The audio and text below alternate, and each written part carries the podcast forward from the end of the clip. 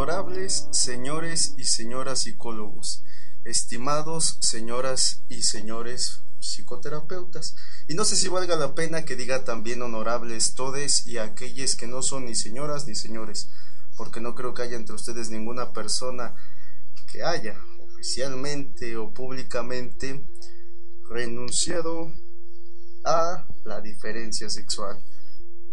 Mi nombre es Eduardo Olivares y soy psicólogo y psicoterapeuta en formación psicoanalítica. Mi nombre es Gerson, mucho gusto, igual soy psicólogo y psicoterapeuta en formación. Yo soy el monstruo que te habla. Psicología y psicoterapia. Bienvenidos a nuestro primer episodio, intro, psicoterapia de pueblo. Bueno, espero que lo disfruten bastante. Nosotros estamos disfrutando muchísimo esto. Así que como todos los podcasts, y en especial cuando tienen un tema específico, debemos comenzar por la definición. Y para no perderle, y la verdad es que no me gustaría equivocarme, he tenido que remitirme a aquello que ha definido en nuestros días y que lo vamos a seguir utilizando, la famosísima y la querida y adorada RAE. Psicología, parte de la filosofía que trata el alma, sus facultades y operaciones. Según la definición, ciencia o estudio de la mente y de la conducta en personas o animales. Hasta ahí le voy a parar porque definiciones vamos a encontrar demasiadas. Pero utilizo la RAE porque es la referencia que ocupan muchísimas personas para sus exposiciones. Y no me quería quedar atrás. Y si lo dice la RAE es porque es verdad, ¿no? Bueno, se lo voy a comprar 50-50. ¿Por qué? Han aceptado que psicología le pueden quitar la P. El único dilema es que cuando le quitamos la P a la palabra psicología y estudiamos grecolatinamente eso, vamos a encontrar que significa estudio de los higos. Psico, de higo, y logía, estudio tratado. Así que por favor, háganos el... amen por favor el mundo, amen su profesión y su carrera, que signifique tan, en especial la palabra, se los digo una vez, la palabra es muy importante que la palabra que utilicemos sea la indicada, la correcta. Psicología, estudio del alma. Puede que no todas las corrientes estudien el alma porque no es cuantificable, pero es importante definirlo como la raíz, de dónde venimos, de dónde estamos y hacia dónde partimos. Y que suena una definición pues muy completa a mi a mi parecer. ¿Por qué? Porque tenemos grandes problemas, ¿no? Desde el momento en que empezamos en la escuela, no sé si te acuerdes, Gerson, en la escuela, a, definir realmente qué es esto de la psicología, ¿no? De que si somos una ciencia, de que si no somos una ciencia, somos una rama de la filosofía, somos unos hermanos de la sociología o la antropología, que me recuerda mucho a Foucault. Ahorita, no sé, lo que pienses, pero Foucault en una de sus conferencias decía algo muy importante referente a la psicología. Y decía que la psicología, al igual que la antropología y la sociología, provenían justo como ramas hermanas de la filosofía, pero esto es bastante curioso. Decía Foucault que la sociología va a estudiar al ser consciente en sociedad la antropología va a estudiar al ser consciente en sociedad, en un, en un hecho o ente pasado. Y la, la psicología va a estudiar el alma, nosotros personas, seres humanos en los momentos actuales con todos nuestros comportamientos. Y que muy buena tu, tu definición. Es bastante aplicado, pero en el momento en el que vamos a estudiar, eh, y bueno, si tomamos esta cuestión de estudiar el alma, es complicado porque no todas las personas te lo van a aceptar. Y viento que ese es un tema muy importante, la filosofía. Eh, tenemos que tomar en cuenta que uno de los precursores más importantes de la psicología va a ser la filosofía, como precursora. Y dentro de la filosofía inclusive vamos a encontrar filósofos que van a tener muchísimos debates sobre definir el alma, la esencia, la cuestión del ser. Y eso es un pleito bastante grande. Cuestión que a pesar de que ocurrió en la filosofía, todavía en las corrientes modernas se sigue aplicando. Dicen, no podemos estudiar el alma o en este caso la psique, así que solamente hay que trabajar en lo cuantificable. Igual también ocurre. Bueno, y que en todo caso una de las ramas de la psicología, que bien llamadas nuestros hermanos los conductistas, tremendo cucarachón, tenía corazón, ¿no? Entonces, eh, e-, ellos alegan mucho esta parte, ¿no? De que la psicología justamente tiene que tener esos datos duros, gruesos, cuantificables y casi, casi irrefutables, ¿no? Claro, hay autores que nos van a decir que, la, ciencia, mientras más se acerque a una verdad absoluta, menos es ciencia. No voy a atravesar los caminos de la epistemología, me voy a saltar todo ello porque no es el punto de este podcast, pero sí que sentemos algo muy claro. Una definición total, cerrada, de psicología no existe. Vamos a encontrar múltiples definiciones de lo que es psicología. De hecho, podemos ver las psicologías. ¿Por qué? Las psicologías van a ser porque el psicoanalista, el conductista y el gestal no tienen la misma percepción de lo que hace la psicología en el ser. Ahora, no es lo mismo la psicología en psicoterapia que la psicología aplicada en el marketing. No es lo mismo la psicología aplicada en educación que la psicología aplicada en organizacional. Así que no hay una base sólida sobre, la cual digamos, esto es psicología. No hay. Ahora que inclusive si nosotros lo quisiéramos cerrar, tendríamos que renunciar a muchas de las características que le dan forma a esta ciencia. Mm, ¿Como cuáles? Eso está interesante. ¿Por qué? Antes de entrar a lo que es psicoterapia, tenemos que entender que la psicología no solamente nos va a ayudar a definir eh, lo que es y lo que no es dentro del ser. La psicología nos va a ayudar también a definir lo que nos gusta como masas, lo que nos gusta ver en televisión, lo que nos mueve emocionalmente en las películas. Y todo ello son diferentes vertientes de la psicología aplicada. No voy a hacer comercial a ninguna película, pero vas a ver películas que son meramente de la corriente humanista, y hay películas que te van a hablar de unas teorías meramente organizacionales. Sí, sí, concuerdo mucho. Es por ello que, por ejemplo, si yo quiero decir, ¿sabes qué? La psicología solamente se va a dedicar a estudiar el comportamiento humano. Bueno, y las emociones y la profundidad de las decisiones, y la profundidad de cómo actuamos en masa y el cómo actuamos en sociedad y cómo actuamos políticamente, eso no se puede limitar a esa simple y vana definición. Tenemos que aperturarnos y que nos vamos a meter incluso un rollo del sistema educativo, por lo menos, no sé, no sé si me atrevería yo a generalizar a todo, a todo el país, que si nos están escuchando en otros lados, nosotros nos encontramos en México, específicamente en el centro del país, pero por lo menos aquí la crítica fuerte sí va a ser esa, porque hay muchos docentes que a la hora de explicar la psicología en aquellas primero, en aquellos primeros semestres o cuatrimestres y se van a meter meramente conductual, social, como si dejáramos de lado mucho de los de las emociones, sí. podríamos decirlo de alguna manera, no hay que sonar ofensivos tampoco. Es que sin sonar ofensivos y hablar meramente de lo que es, la psicología que vamos a encontrar en las universidades de UNAM no es la misma psicología que están enseñando, por ejemplo, en Itson o sea, en Nixon llevan un... Pues de hecho, tú puedes meterte A, la, a la tira de materias de cada una de las universidades. Parecieran que abordan lo mismo, pero inclusive te van a hablar de que van a abordarlo de diferentes enfoques.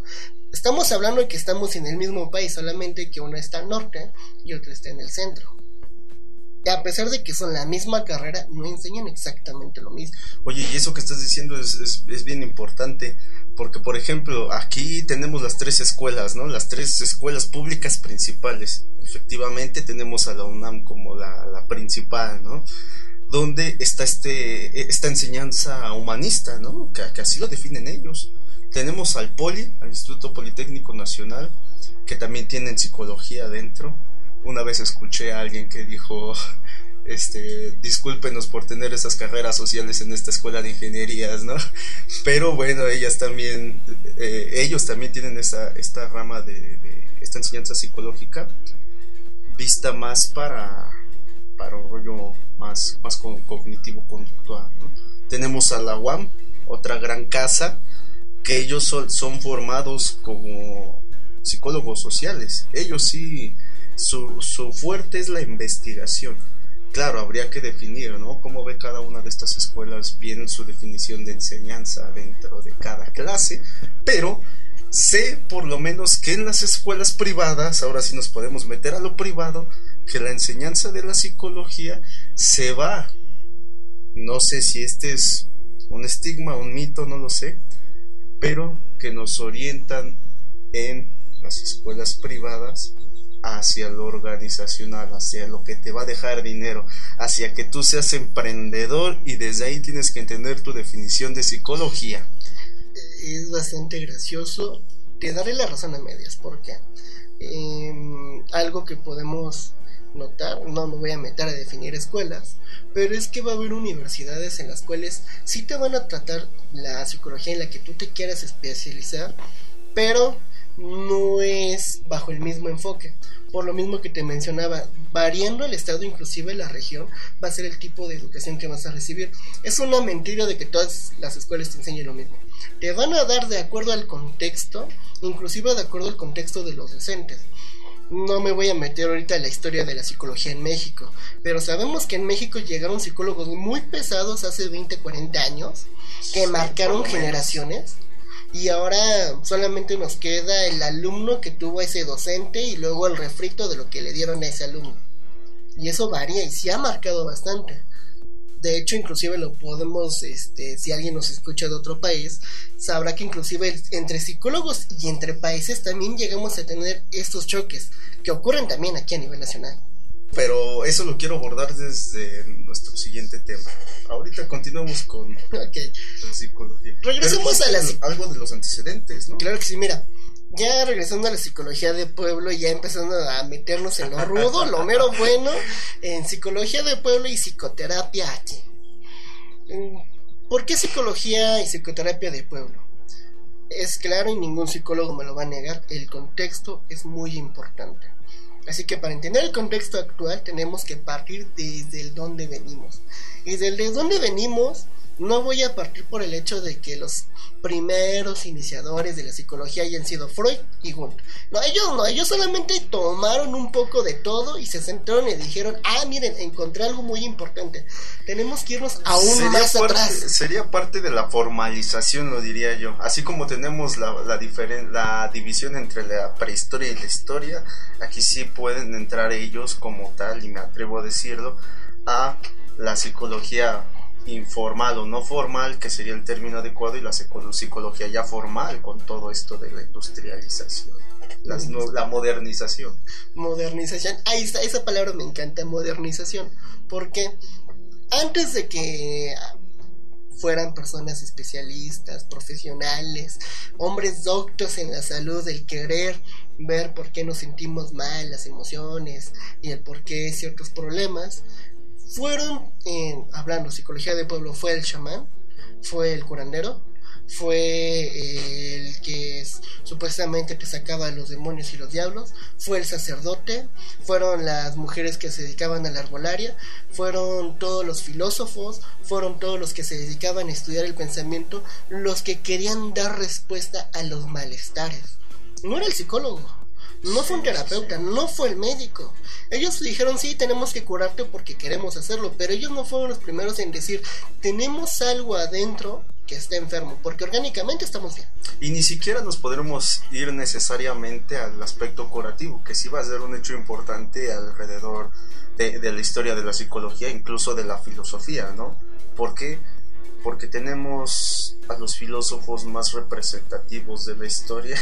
Yo creo que serían más bien a los filósofos que conocemos, sería burdo, ¿verdad? Decir más representativos, que empezaron a investigar el alma, el sueño, ¿no? empezaban a investigar el carácter, ¿no? De, todo esto, en este rollo de, de los flemáticos, que todavía me acuerdo por ahí de nuestras primeras clases, ¿qué más investigaban? Investigaban un poquito el comportamiento social, ¿no? Pero eso tenía que ver más con la cuestión fantástica, demoníaca, ¿no? Cuando ese ser que nacía deforme, loco por decirlo de alguna manera, era exiliado y aún así era el tema de estudio para los filósofos.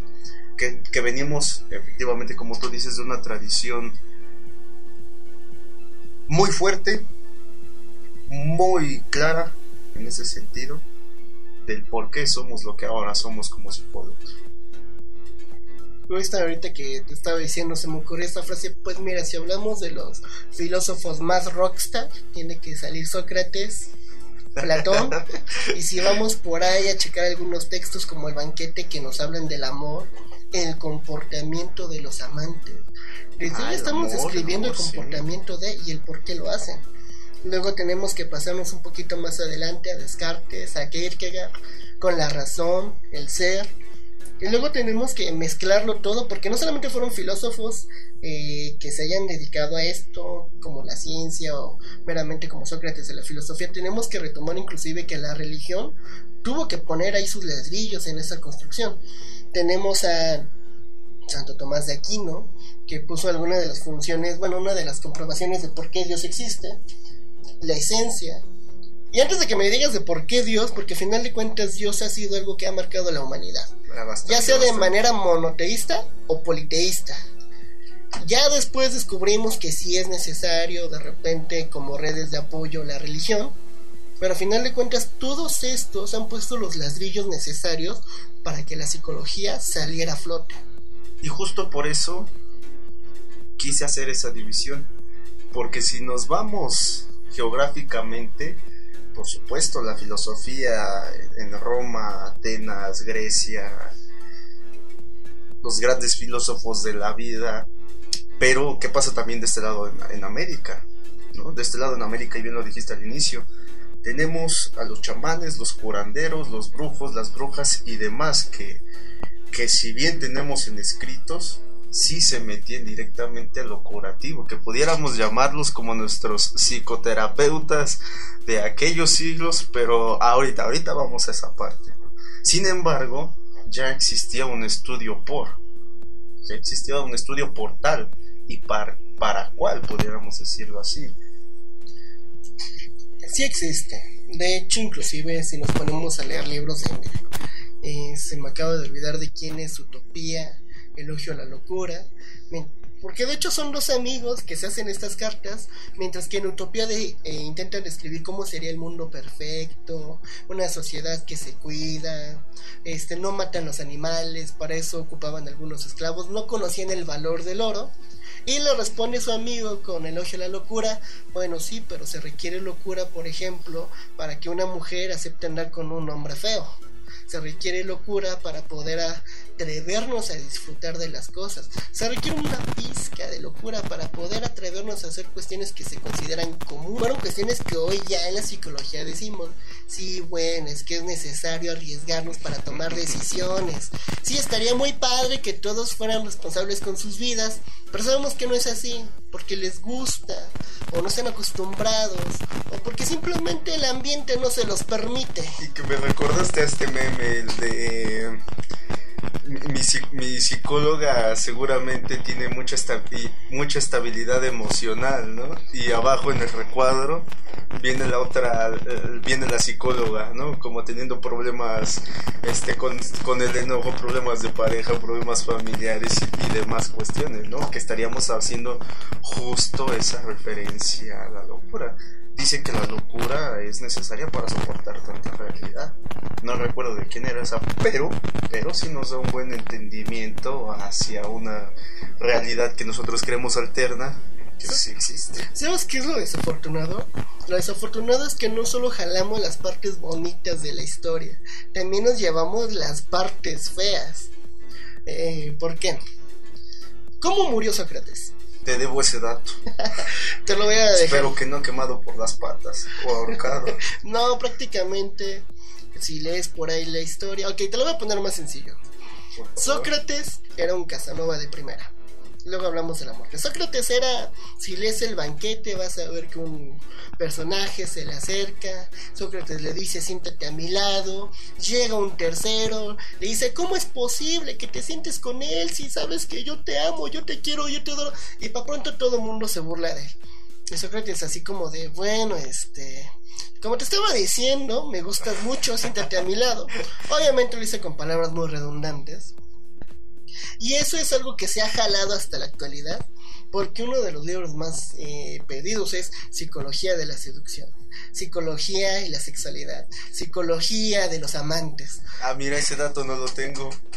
O sea, si tú te pones a leer inclusive las cuestiones más oscuras de los psicólogos más prominentes, son cuestiones que se siguen arrastrando hasta el día de hoy. Ah, Por claro, ejemplo, claro. eh, Fritz Perls estaba leyendo su eh, vida, su biografía. Él estaba muy muy contento con Freud, él quiere su reconocimiento, así que se va a Sudáfrica, le va bien, llega Freud, tiene que hacerse una reunión, él vuela, vuela, aprende a volar, llega en su avioneta y habla cuatro minutos con Freud. Se siente decepcionado, se regresa. ¿Y qué es lo que ocurre? Como muchos psicólogos no encuentran este grado con Freud y deciden pelearse con Freud, que es justamente lo mismo que hizo Fritz. Y se sigue repitiendo el ciclo. Seguimos encontrando psicólogos enamorados de Freud, llegan a, tu- a su cuarto quinto semestre y dicen, Freud es un mentiroso, Freud es anticientífico. Así de, bueno, este, se independizan de, de la figura del padre. En la experiencia, por lo menos en los años que llevo de experiencia, sí encuentro escritos, gente con muchos más años, muy experimentada, tanto como gente con poco, poca experiencia, que sucede lo mismo con su supervisor. No tengo pruebas, pero tampoco tengo dudas. No, sí hay textos de eso, amigos.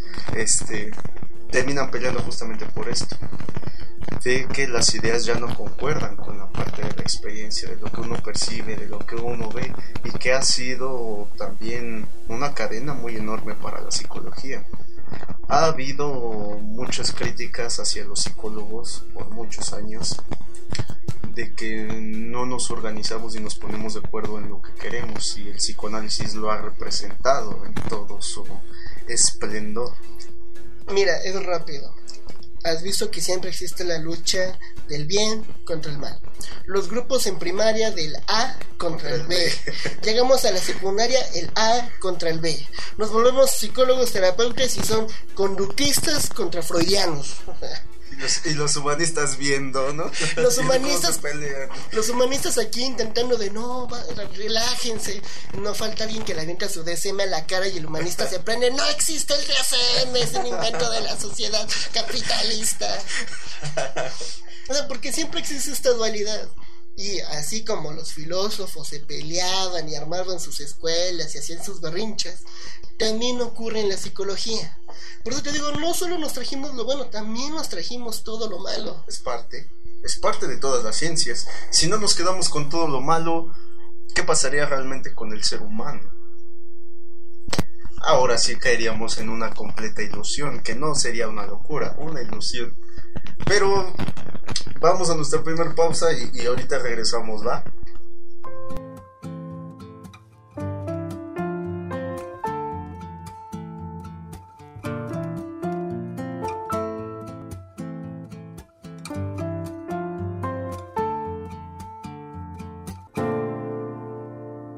Entonces, nos quedamos que estábamos hablando de cosas oscuras, ¿no?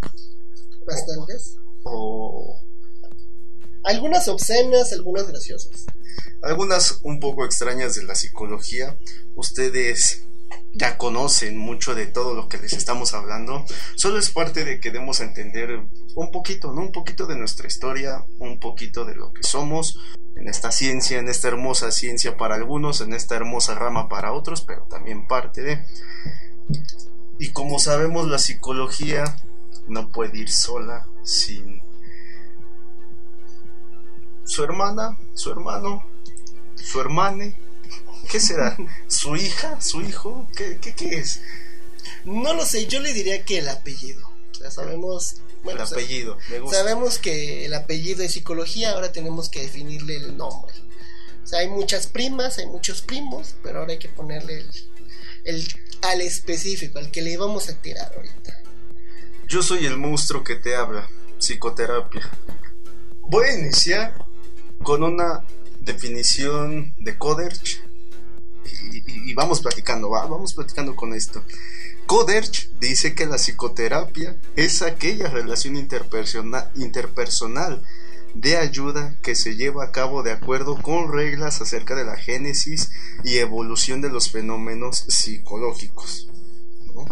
De aquí podremos partir que la psicoterapia, ahora sí, ¿no? Lo que estamos platicando hace ratito, Gerson, de, este aspecto de la cura, de este aspecto que ha sido tachado también a lo largo de los siglos, porque una, o dos, o tres, o son fantasmas, o son demonios, o son enfermedades ahora sí meramente físicas, con Freud enfermedades sexuales, ¿no? Padecimientos sexuales, con los franceses, eh, padecimientos de alguna otra índole muy extraña.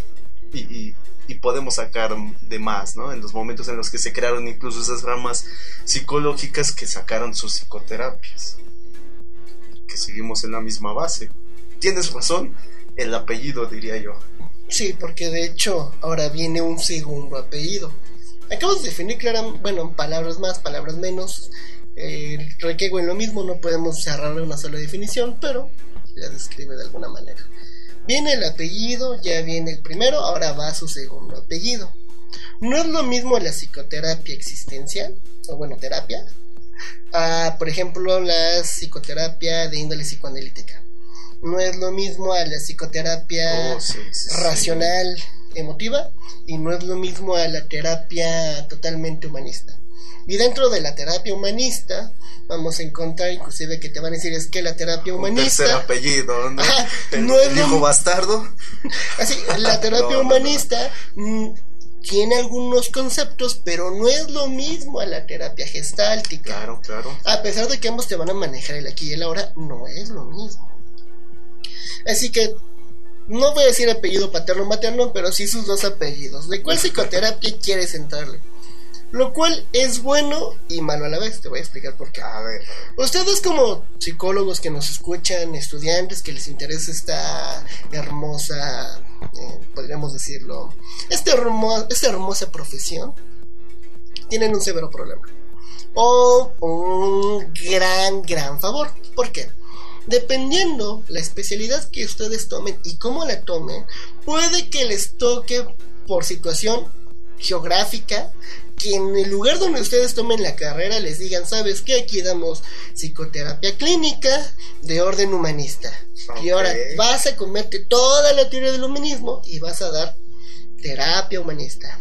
O si tienes la oportunidad y tienes el acceso económico, puedes aventarte la psicoterapia clínica de orden analítico. Y de ahí te puedes agarrar todavía todavía más te puedes puedes decir sabes qué puede ser sí que si eres este psicoterapia clínico analítico psicoanalítico pero puedes decidir si ser de Lacan o de Klein. O de Freud o de Anna o de Muchísimos más, muchísimos más. La, larga lista, por lo menos en el psicoanálisis, sí, sí es muy amplia. Lo mismo ocurre en los demás. ¿Por qué digo que es bueno y es malo? Es bueno porque si la corriente es algo en lo que tú te puedas identificar y digas, claro que sí, lo adopto y la adentro, ya la armaste. Pero si tú empiezas a estudiar una corriente con la cual no te sientes a gusto, no sientes que puedas sentirte este, preparado a dominarlo, eh, ya fuiste. Porque, por ejemplo, uno de los problemas eh, muy suscitados es que de repente no comprenden la teoría, ya sea porque se les complica, ya sea porque detectaron algo que no les gustó, algo que ocurre con muchos estudiantes a mm, media carrera. ¿Sabes qué? Resulta que no me gustó, muchísimas gracias. Y no solamente como profesionista, también con los pacientes puede ocurrir. Puede decir que tu paciente venga y diga, ay, ¿sabes qué? Eres un terapeuta humanista, me encanta, me gusta. Y no te lo va a decir así, el, el paciente no tiene ni la menor idea de qué corriente vas a ocupar. Pero de repente va a llegar un paciente que diga, ¿sabes qué? Yo quiero una terapia racional emotiva. Y no ocurre. Si bien tuvo suerte, cayó con uno de esos. Es raro, pasa, pero es raro. Y eso es lo bueno y lo malo. Desafortunadamente es un juego de dados, donde tienes que coincidir tú con lo que te agrade y tiene que ser un juego de dados del paciente con un terapeuta, con un modelo que le agrade. Que antes de pasar a eso de los pacientes, diste en un eje fundamental. para esa transición de estudiantes hay que, hay que ser también claros en eso. De ya estás a punto de salir, ya te diste cuenta que lo que estudiaste no es suficiente y quieres más años, pero tus papás ya no están dispuestos a pagar más, que es un chiste, pero pasa aquí en Latinoamérica. Entonces, viene la lección, ¿no? Primero, vas a ser organizacional, vas a ser clínico, vas a ser forense, vas a hacer investigación, vas a ser social, eh, vas a ser de deporte, o sea, podemos sacar muchísimas ramas, pero justamente este programa pues aborda la psicoterapia, o sea, la parte clínica de la salud, salud y bienestar mental. Bajo esos términos, sí nos vamos ahora sí colocar, no sé si somos iguales que los médicos como tal, formación médica, pero sí hemos, hemos sido considerados dentro de eso, dentro de ese término a lo largo de la historia. Como tú lo habías dicho al inicio, los sacerdotes se han encargado de los consejos, que, nosotros supuestamente damos consejos. Los chamanes se encargaron de eh, generar ese bienestar energético que también nosotros curamos energía, no sé, no, no, me voy a meter a, a, las creencias ni prácticas de cada quien. Nos metemos con la cuestión de los brujos o brujas. Sacaban demonios o metían demonios. La parte del psicoterapeuta también trae ese estigma. Aquí sí me voy a meter con los, con los mismos y propios estigmas que cada uno de los psicoterapeutas que nos está escuchando sabe que se carga, ¿no? Uno de los principales, no tienes eh, sexo salvaje, no te tienes que drogar, no tienes que hacer esto, no tienes que hacer el otro, no tienes que hacer aquello. Y eso refuerza todavía mucho más estos estigmas y tabús de lo que somos, de lo que fuimos y lo que ahora somos. Entonces, ya que ahora sí me voy a tu punto, rápido, rápido. Es que es muy complejo. Tú ves al nutriólogo y si ves al nutriólogo tragando papas y refrescos y dulces, dices, ese no es nutriólogo. Tú ves al mecánico echándole, este, metiéndole piezas que no son un carro y dices, ese no es mecánico. Ves al electricista jugando con agua en los cables y dices, ese no es electricista. Pero cuando tú ves a un psicólogo, ¿qué es lo que dirías tú? Eso no es de psicólogos. Y empieza a salir todo lo que acabas de mencionar. Porque es que el psicólogo no se debe de enojar, no debe de tener vicios, no debe de tener problemas sexuales, porque es psicólogo. ¿y por qué no? Bueno, tal vez no, o, bueno, este, sí tengo problemas con, este, con algunas cosas, pero no porque sea psicólogo, o sea, sí soy psicólogo, pero no por eso los tengo. Por eso los tengo, exactamente. y nos vamos a meter a una cuestión de que como psicólogos pues podemos, ¿no? ¿Por qué no? Somos humanos. Pero incluso el término es mal utilizado, ¿no? ¿Cuántos de ustedes, cuántos de nosotros hemos escuchado realmente, ah, el psicoterapeuta no puede hacer eso, ah, el psicoterapeuta no puede hacer aquello, si no es como el psicólogo, ¿no? Y no es por una mala utilización de término de la gente, sino que en muchas ocasiones se ha dicho que tampoco nosotros desde nuestra profesión hemos educado lo suficiente y que en las escuelas nos forman en ese sentido. Regresando al punto de Coderch, a esta parte curativa de la evolución, ahora sí nos vamos a meter a las distintas corrientes y ramas filosóficas, epistemológicas y de descripción eh, cientificista o científica, en donde vamos a ver justo esa definición. A ver, ¿con quién vas? ¿Con quién vas? Eh, si, vas con alguien que en primera está preparado y formado en ese aspecto, porque tampoco sabemos qué es la psicoterapia y vamos a explicar eso. Acabas de tocar muchísimas cosas que por cuestiones de tiempo no nos va a dar así como poderlos abarcar. Eh, tocabas esta cuestión del alma, energías, desafortunadamente, para bien o para mal, insisto, todo depende con quién te toque y cómo te toque. Por ejemplo, em, esta corriente derivada del conductismo, porque ya hay varias ramas que han salido del conductismo, el conductismo ha evolucionado afortunadamente, te van a decir que el alma no existe, y si existe no es algo que interese a la psicología. Es necesario adecuar la conducta, para la psicoterapia va a ser, bueno, de estas ramas, va a ser importante adecuar la conducta de manera funcional a su entorno. Y ahorita que mencionaba sobre la sensación, la energía y sobre el ser, metiéndonos en una situación más de la psicoterapia de Roger, va a ser, oye, es que sí, hay esta teoría organísmica, bueno, del organismo, es que sientes, hay algo que te dirige, hay algo que te mueve.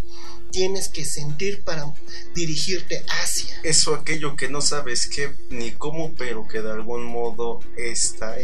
Que en términos muy generales estarás de acuerdo conmigo, es lo que llamamos como esa vocecita que te habla en tu cabeza cuando estás durmiendo, cuando estás pensando. Inclusive está esa sensación en el estómago de ah, algo haciendo por acá. No, y entra nuevamente. sexto sentido. entra esta situación, no tengo pruebas, pero tampoco tengo dudas. Sí. Y que a final de cuentas ahí es donde vamos a encontrar los principales, las, las principales sintomatologías. Y hace ratito hablaste del DSM, ¿no? Claro que sí, desde la ciencia como tal eh, de datos, de datos como tal.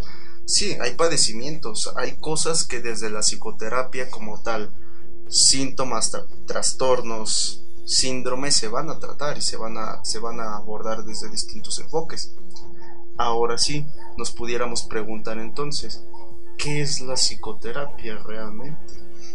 Si ya dijimos que el psicoterapeuta trae una tradición muy fuerte de curar, ahora ya en la época moderna, ahora sí, siglo XXI esperemos, ya nos toca esta parte de no somos como tal médicos, pero tampoco pertenecemos a esas ramas eh, mágicas milenarias, por decirlo así. ¿Qué somos, no? Y viene una cuestión en donde sí viene una tradición, entonces sí filosófica, ahí, ahí nos acomodamos muy, muy bien, pero desde la cura, por lo menos en la parte clínica voy a bajar esto, bajar un poquito de pechito, espero que les guste a los oyentes. Voy a empezar con el enfoque de lo que es el humanismo. Y vamos a empezar con esta... A mí yo soy fanático de leer a Rogers, yo no leí refritos, yo sí me fui al arte de ser persona, que fue algo que escribió para que todos lo puedan leer, sean terapeutas o no. Yo se los recomiendo, léanlo, sale muy barato, lo encontré en la Ciudad de México en 40 pesos. Obviamente está como en 250, pero este yo lo encontré. Pero, pero estaba en rebaja. Estaba en rebaja, ¿no? Un libro viejito.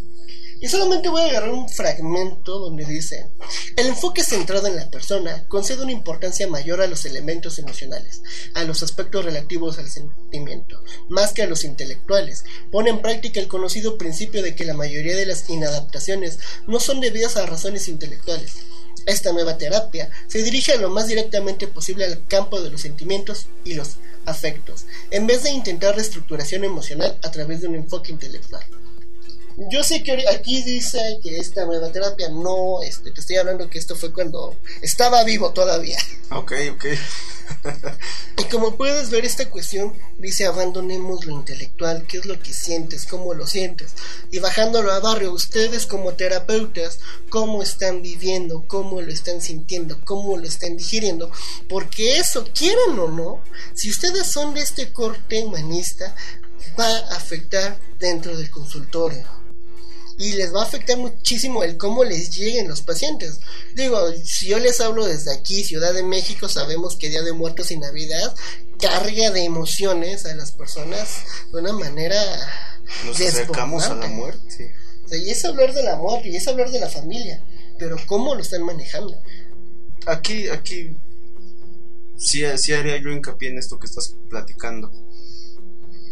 Ya en el aspecto del consultorio, ¿no? Pasando primero por esta parte de, esa persona que tienes frente a ti 45 minutos o más, dependiendo la corriente, que puede o no sentir, que puede tener o no estigmas, pasamos ahora sí al aspecto, como dices, ¿no? Ya del consultorio, ya del paciente. Y sí, ¿por qué buscamos un terapeuta, no? Muchas veces decimos, pues es que eh, a palabras coloquiales, a palabras de pueblo, pues voy porque me dijeron que estaba loco, loca, ¿no? Voy porque eh, nadie me escucha o nadie me entiende. Digo, no, nos vamos a poner a interpretar palabras, querido público, pero eh, encontramos diversas, diversas y diversas demandas que así como podemos ser 7 millones más de personas, tenemos 7 millones, 7 mil millones más de causas y razones por las cuales podemos ir a terapia. Y ahí sí, ¿no? Yo no me, yo no me saldría de eso que estás platicando tú. considero que en todas las psicoterapias sí es importante la relación, muchísimo, muchísimo es importante la relación porque desde ahí vamos a sanar. Dicen, tenemos traumas de la infancia, ¿no? Eso es, eso es meramente humanista, eso es relación. Insisto, a los que no son del orden humanista, no se preocupen, ahorita le damos el siguiente enfoque. Una disculpa que lo limite muchísimo al conductismo. La psicoterapia conductual, ya sea terapia emotivo-conductual. Eh, ay, se me olvidó. profe Tiburcio, si escucha esto. ¿Cómo se llama esa terapia que es muy buena para tratar adicciones? Le fallé, este, para tratar, sí es la racional emotiva originalmente, contextual. La de Beck. La de Beck, sí es la racional emotiva. Ok, entonces no me estoy perdiendo. A final de cuentas, ellos van a hacer un análisis de la conducta, analizar los ejes que se requieran adecuar y en base a ellos se van a planificar las sesiones en un número limitado de sesiones y de acuerdo a ellos se van a buscar alcanzar los objetivos. En este caso la terapia es muy bonita, tú tienes tu manual y ya sabes qué objetivos alcanzar en cada sesión. Ahora el arte de este terapeuta es alcanzar los objetivos de acuerdo a... Que también es un reto, a pesar de que hay una cierta planeación, a pesar de que hay un cierto modelo, no quiero decir que hay paso por paso porque todos los que nos dedicamos a esta profesión sabemos que ningún libro hay paso 1, paso 2, paso 3 y si no te funciona esto, paso 4 o paso 5 y si las hay estaría yo un poco preocupado porque las haya. Eh, ya sería muy muy estudiado el ser humano a un grado de incluso ya tener muy, muy predeterminado ¿no? su conducta y eso, eso puede ser peligroso porque entonces ya no nos estamos adecuando a las personas. Pero en ocasiones es bastante funcional. Ah, Puedes buscar el manual para dejar la adicción al cigarrillo.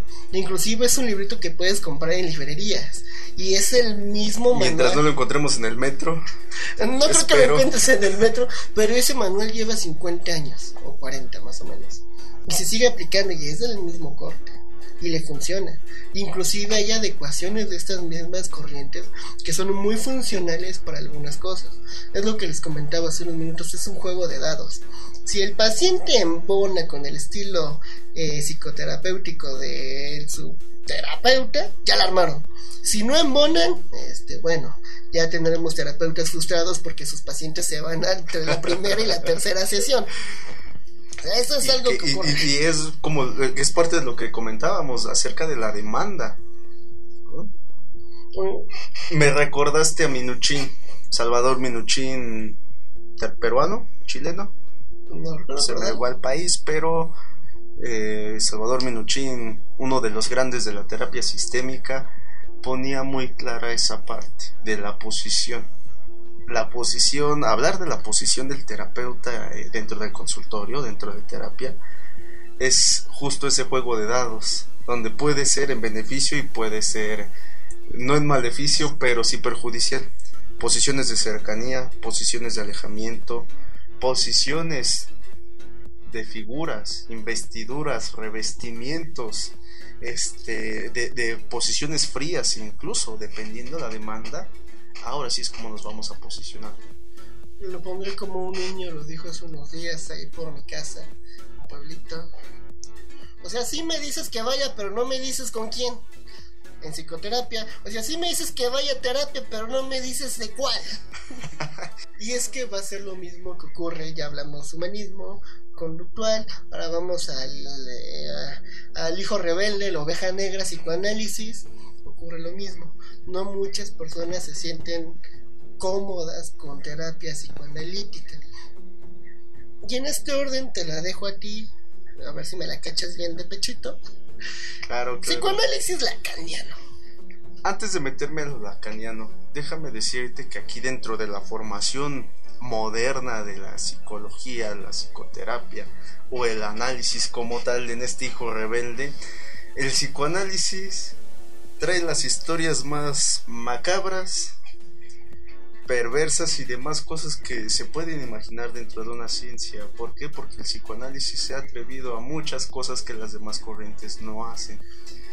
Eh, va yéndonos desde lo místico, lo sexual, lo perverso, lo psicótico y demás cuestiones, ¿no? Que van a resultar muy interesantes, mi querido Gerson, porque Porque cada uno de los autores más representativos del psicoanálisis va a ser también rebelde. Y el psicoanálisis trae un, gran problema que las otras ramas no traen y te voy a decir cuál. Se dice que ahora todos los psicoterapeutas o, analistas dentro del psicoanálisis no son realmente psicoanalistas, son, son este, psicoterapeutas freudianos. ¿Por qué? Porque siempre tratan de aplicar lo mismo, de lo mismo, de lo mismo, de lo que hizo Freud hace 100 años, hace más de 100 años, y siguen tratando de replicar lo mismo, y vino Ana Crane, y después vino, vinieron los demás este, grandes psicoterapeutas o analistas, hasta que después vino Lacan, que va a ser otro de los grandes reformadores ante esta corriente y, justamente ver la posición, ver esta llamada transferencia y de cómo vamos a entender a la persona. Eso sería como a grandes rasgos, pero sí, muchos se frustran porque también es sabido que el psicoanálisis dura años, años que al final muchos dicen no me sirve y es válido, es muy válido rápido. Tú ves a Freud y solo te tienes que aprender las etapas de desarrollo psicosexual. Llegas con Lacan, tienes que ver el grafo de cómo es que llega la castración. Lo simbólico, lo imaginario, lo real. Llegas el significante, el significado. Llegas a los nodos de Borromeo, de lo que acabas de mencionar, y te dice la nueva escuela lacaniana. Tú tienes que ver cómo se hace el anudamiento entre lo real, lo simbólico y lo imaginario. Porque no se tienen que unir, pueden anudarse de maneras diferentes. Y de acuerdo a la manera en que se anuden, va a ser la personalidad. ¿Y de qué no era solamente consciente, inconsciente, preconsciente y todo ello? No, los nodos de Borromeo, de acuerdo a la teoría de la caniana, van a indicar cómo es que... que... nos estamos metiendo en rollos muy topológicos, muy, muy topológicos, que ya para ir cerrando, en las universidades, en los memes, en los grupos de Facebook, siempre hay referencias al lacanismo, en donde eh, se me ocurre un chiste medio misógino, no lo voy a decir, luego lo publicamos, pero eh, es, más fácil es más fácil entender ciertas cuestiones de la vida cotidiana que a Lacan, ¿no? ¿Por qué? Porque nos metemos otra tradición muy diferente a la enseñada en las escuelas eh, por el freudismo, en todo caso. Y que desde ahí deformaremos la psicoterapia, por cierto. Para rápido y seguir bajando. A todos los que nos escuchan, y sean psicólogos, psicoterapeutas, asistentes de la psicología, dejen de preocuparse por querer entender a profundidad a los autores más pesados. Yo, de manera personal, les puedo dar la recomendación que recibí hace semanas y que la verdad es que lo he estado aplicando, me ha funcionado bastante. Concéntrense en dominar las herramientas más No importa qué corriente estén utilizando, no importa quién sea su máximo a seguir de la psicoterapia. Si ustedes quieren ser como Jung, si quieren ser como Lacan, si quieren ser como Freud, como Roger, Fritz, Maslow, no los voy a decir que no, pero aprendan a utilizar las herramientas más básicas que entregó cada uno de ellos. Es un poco complicado, pero somos una disciplina y como disciplina tenemos que entender y dominar los conceptos básicos. Si no entendemos, comprendemos, si no sabemos aplicar con máxima eficacia lo básico, no esperen entender, comprender y aplicar y dominar lo pesado, lo bueno, lo duro, lo rígido. Empiecen por entender el diálogo, por dominar la entrevista en su totalidad, ya después dejaremos la interpretación, la asociación, eh, algo del humanismo, la relación, sentir la relación. No empiezan por lo básico, con lo, con lo tiernito. Qué buena recomendación te dio aquella persona, ¿eh? muy, muy fuerte, muy válida. Tienes razón, Gerson. Es, eso es algo que tampoco eh, nos enseñan tan seguido. Eh, tú que nos estás escuchando en la hora de la comida, en el trabajo, si vas manejando y si vas manejando con mucha precaución, sí, toma mucha conciencia de esas herramientas, aprende a hacer una entrevista, aprende sí o sí a hacer una entrevista, aprende a escuchar, aprende a observar, aprende a entender las conductas no verbales. Y verbales, aprende, por supuesto, a analizarte a ti mismo, a hacer tu propio desarrollo emocional, que esas van a ser los ejes principales para que puedas entender posteriormente todas las demás teorías. Entonces, estos temas, ¿estás de acuerdo conmigo? Son muy, muy amplios. Vamos a seguir desarrollando todo esto de la psicología y la psicoterapia en nuestros demás episodios. Yo sé que ahorita vamos tocando apenas la superficie.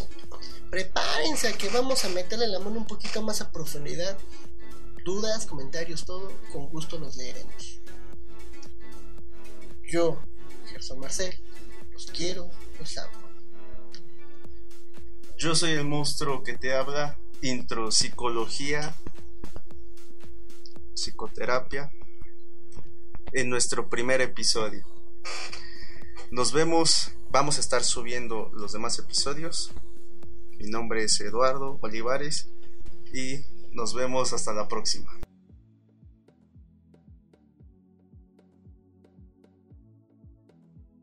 Este podcast llega a ti por Grupo de Investigación Social y Apoyo Comunitario.